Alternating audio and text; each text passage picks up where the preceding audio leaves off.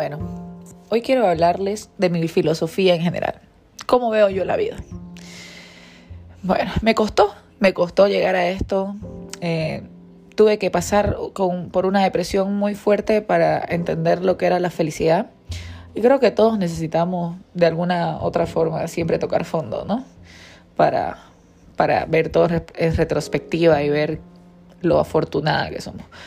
Estamos hablando hace unos siete años atrás.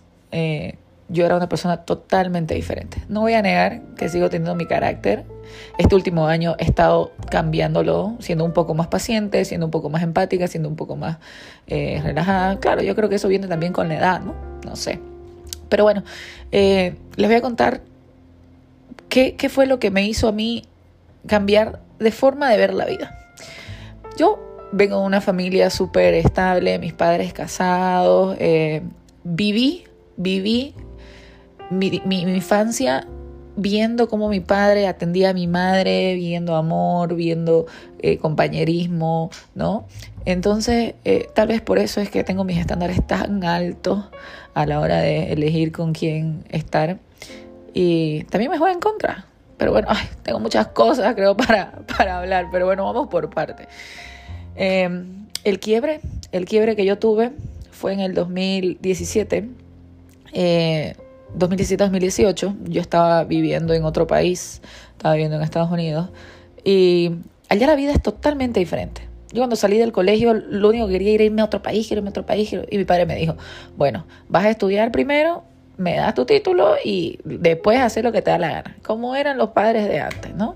Entonces, bueno, efectivamente salí eh, marketing y publicidad, licenciada en ingeniería y bueno, me fui a Estados Unidos.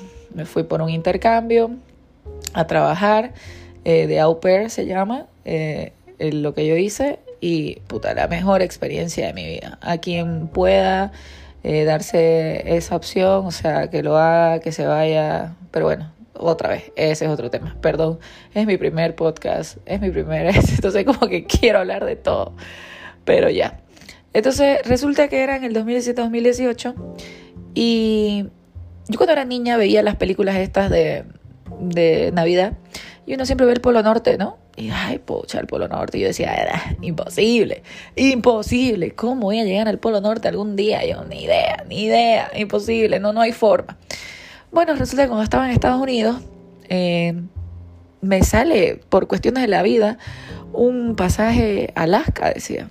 Y bueno, Alaska, ¿dónde queda Alaska? Me puse a mirar el Polo Norte, ¿qué se puede ver allá? Las auroras boreales, algo que yo decía, wow, o sea, me muero por ver eso. Son las auroras boreales, por si no saben, son las luces que hay en el cielo, que aparecen, aparecen esas verdes que bailan, que hay en Islandia también. Bueno, también están en el, hemisferio este de Alaska que es allá arriba, no sé cuál es, pero bueno, entonces resulta que para ese entonces yo estaba trabajando y estudiando en Estados Unidos y comencé a, planear ese viaje seis meses antes. Primero compré mis, mis, mis, boletos, hice las reservaciones, busqué con quién ir, fui con cuatro amigas eh, colombianas, mexicanas, eh, espectacular. Y cuando, ¿saben qué? Cuando yo llegué a Alaska, todo bien, todo perfecto. Menos 32 grados, ¿no? menos 32 grados centígrados, imagínense eso, parecía un oso de tantas, de tantas chompas que tenía.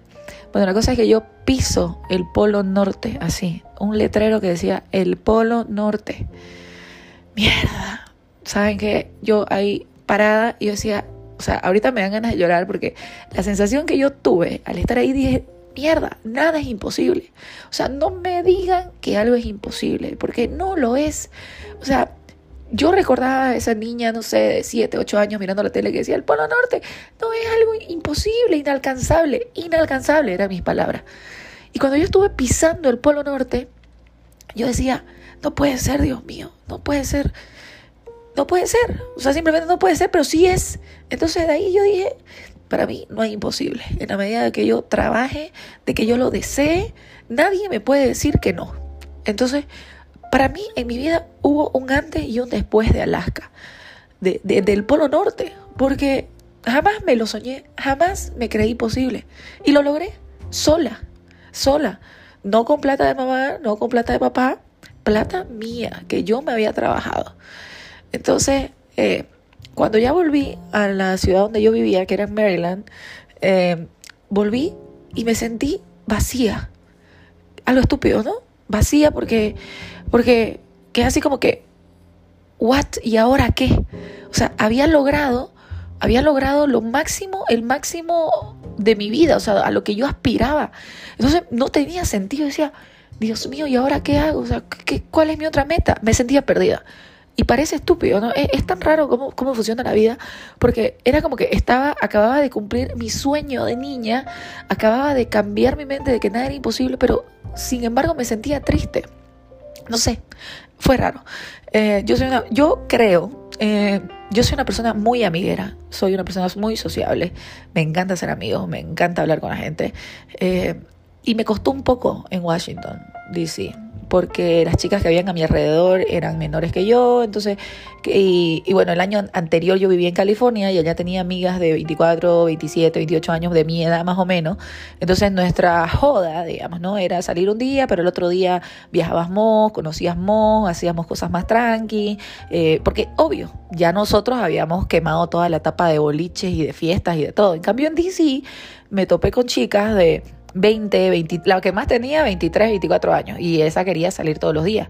Y yo pues no, ya yo tenía 27 años, yo vení, vengo saliendo desde los 19, creo, 20 años, entonces me deprimí, me deprimí, sentía que la gente me buscaba por interés, yo para ese entonces tenía movilidad para viajar, para hacer road trips, eh, se podían quedar en mi casa, o sea, entonces sentía que me buscaban por interés, porque las buscan, entonces no sé, no sé si les ha pasado así cuando ustedes están deprimidas o tienen problemas, ahí, ahí me di cuenta que cuando nosotros no estamos en paz con nosotros, no estamos en paz con nadie, porque yo no estaba en paz conmigo, porque una parte de mí era como que ya hiciste lo que necesitabas hacer en tu vida, que era ir al Polo Norte, y mi vida, según yo, ya no tenía sentido.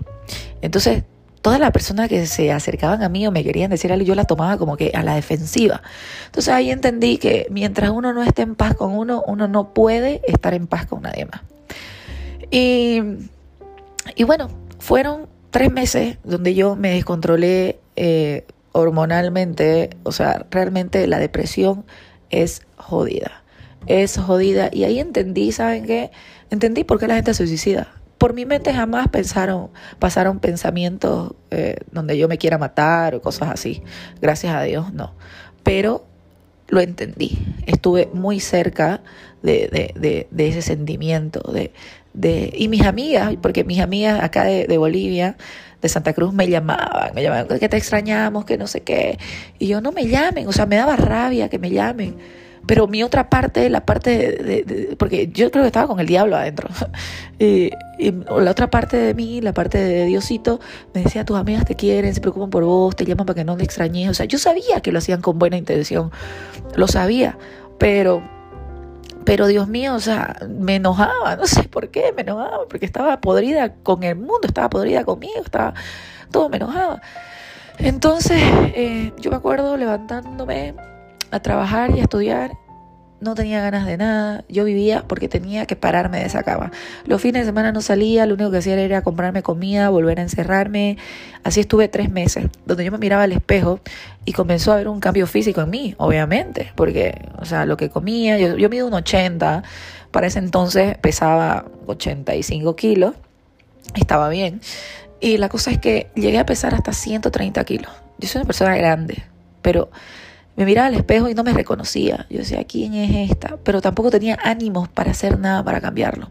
Y la gente ahí viene y te dice, por eso es que yo entiendo igual cuando la... Ahora es que uno tiene que pasarlo para entenderlo. Ahora yo entiendo también a esa gente que a veces sube de peso o a veces, no sé, está muy flaca, baja. En vez de preguntarle, ay hija, ¿por qué estás tan flaca? Lo que yo hacía antes. O decirle, hija, ¿qué te has engordado? ¿Qué te ha pasado? Lo que yo hacía antes, antes de pasarlo. Ahora le pregunto, ¿cómo estás? ¿Estás bien? ¿Pasa algo?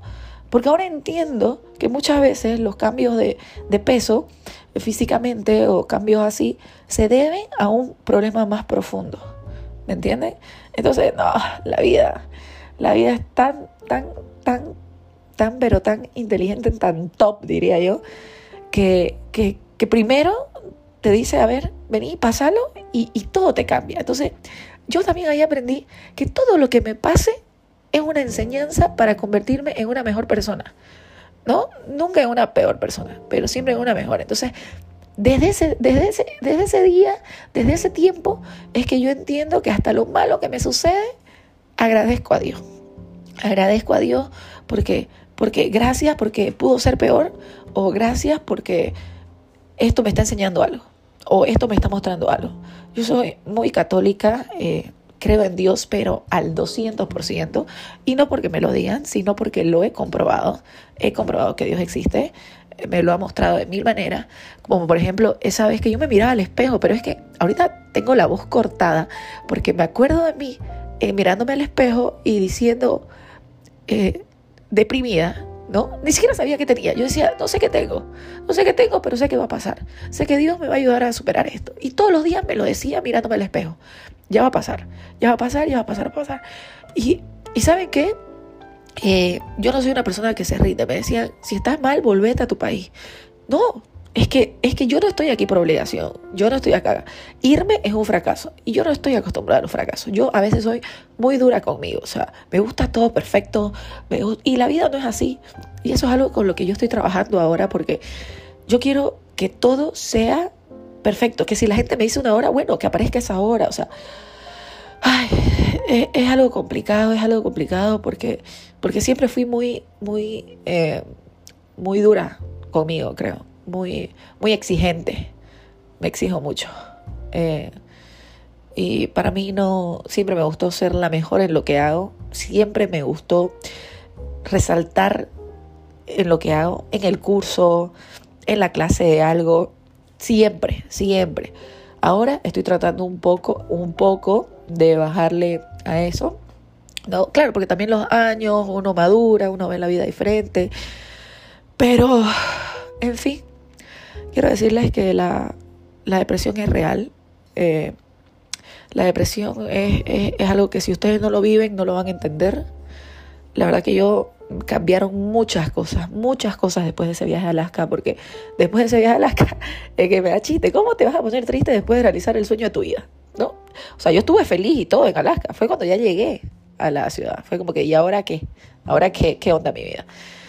Pero eh, gracias a Dios porque fue él, eh, pasó, pasó y, y cuando pasó, me convertí en una mujer invencible.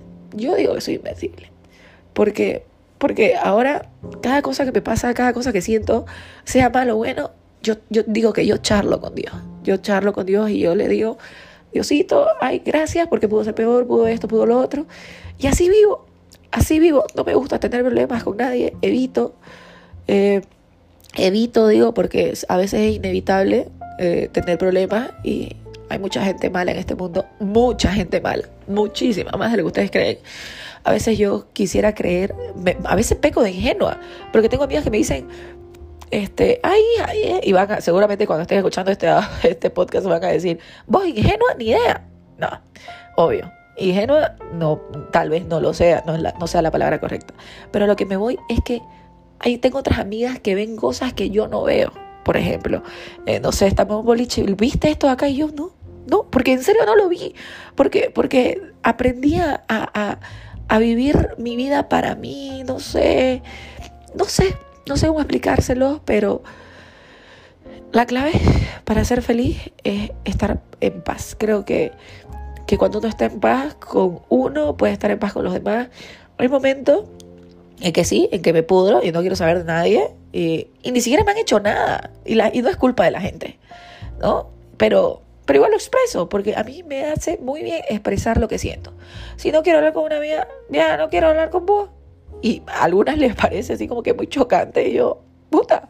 Y después dicen, ay, que te esto, carácter, que hagas acá, pero, puta, perdón por cuidarme, o sea, porque yo, la verdad, soy egoísta. Yo pienso en mí, pienso en mí, pienso en mí y luego pienso en los demás. Porque si nadie me cuida emocionalmente, nadie me va a cuidar. Si no me cuido de yo, nadie me va a cuidar. Y si ustedes no se cuidan emocionalmente, nadie los va a cuidar. Así que, bueno, esto es un poco de lo que voy a estar hablando y creo que en el próximo episodio voy a contar un poco de, de cómo cuido yo, mis relaciones eh, de amistad, de pareja, ¿por qué siento yo que nunca he sufrido por amor? Es algo loco, ¿no? Yo a veces digo, ay, quisiera saber qué se siente. Y no van a decir, ay, imbécil. Sí, una cosa es que haya sufrido, otra cosa es que me haya dolido. Sí, me han dolido cosas, pero no he sufrido. Entonces, les mando un abrazo, un beso y bueno, nos vemos en el, en el próximo.